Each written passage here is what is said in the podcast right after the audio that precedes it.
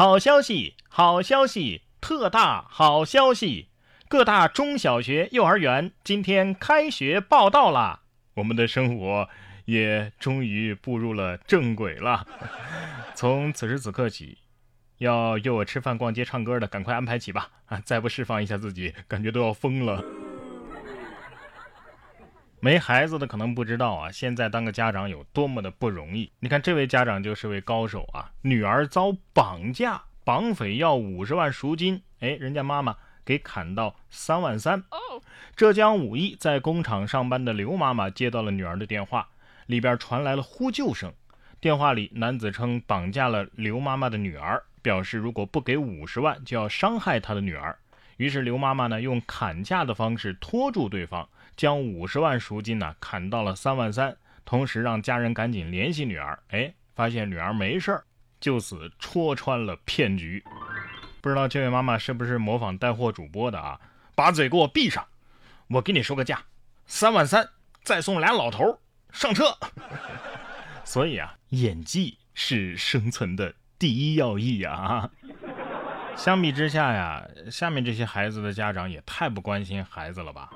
二十八号，在西安，一段数名小孩爬上小区三十多层楼顶玩耍，还不停地追逐打闹的视频热传。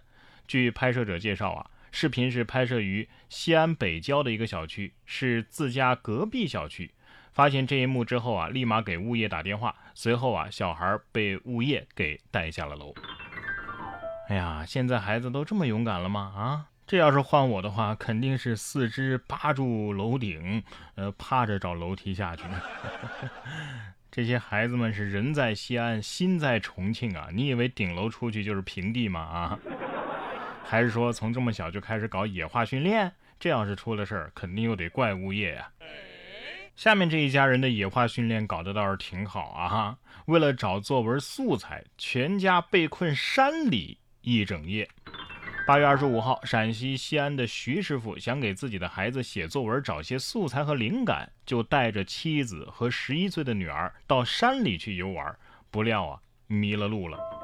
民警和消防根据定位，从光头山向沟底啊搜寻了一夜，终于是在第二天早上九点钟啊，发现了被困的一家三口。被救的时候，徐师傅称啊，夜里太冷了，三个人只能靠草来取暖。网友说，这回这素材可是弄大了啊！素材得说了，下次还敢找我吗？啊！这下不仅可以写作文了，啊，可以写小说或者是自传了都。孩子回去之后，可能写的第一篇作文就是：我有一对坑娃的父母。下面这位家长啊，不知道算不算在坑娃？这是近日在四川的达州，一名女子发布了一则视频，妹妹刚打完预防针啊，因为妹妹穿的是无袖的裙子，打针的地方遮不住啊，于是妈妈呢就让儿子脱下了自己的短袖，哎，把短袖给妹妹穿，哥哥呢则是穿上了妹妹的裙子。哎呀，网友表示，这哥哥为这个家付出太多了，你看他一脸的无奈。哎，不是为什么打完针要穿带袖子的衣服啊？这点我还真是没太懂啊。不过我看妹妹可能是特意想看哥哥穿裙子。小兄弟，你知道吗？多少男孩想穿裙子还找不到合适的理由呢？就怕从此开启了这一生的万恶之源呢。事实告诉我们呢，要判断一个人他是不是纯爷们儿啊，不能光看打扮。哎，看哪儿呢？看他。有没有头发？说长沙的一个二十多岁的小伙子呀，坚持健身，后来一度啊出现严重的脱发现象，这是怎么回事呢？医生介绍说呀，不恰当的健身就会引起脱发，因为运动健身，特别是频繁大量的进行运动啊，会让人体内的雄性激素水平长时间保持在高位，就会导致或者是加剧脱发的症状。所以说明什么？是雄性激素导致脱发的，所以我们脱发的人才是铁血真汉子呀！啊，吓得我赶紧把健身卡给送人了。反正健身也会脱发，那我还不如该吃吃该喝喝，偶尔来一顿火锅。不过像这样吃火锅的，我还真的是没尝试过。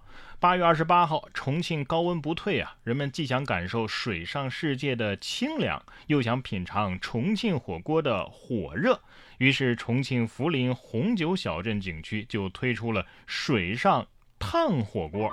在现场啊，工作人员把少量的干冰和冰块倒入桶内，然后呢，让游客在冰水桶当中坐着烫火锅。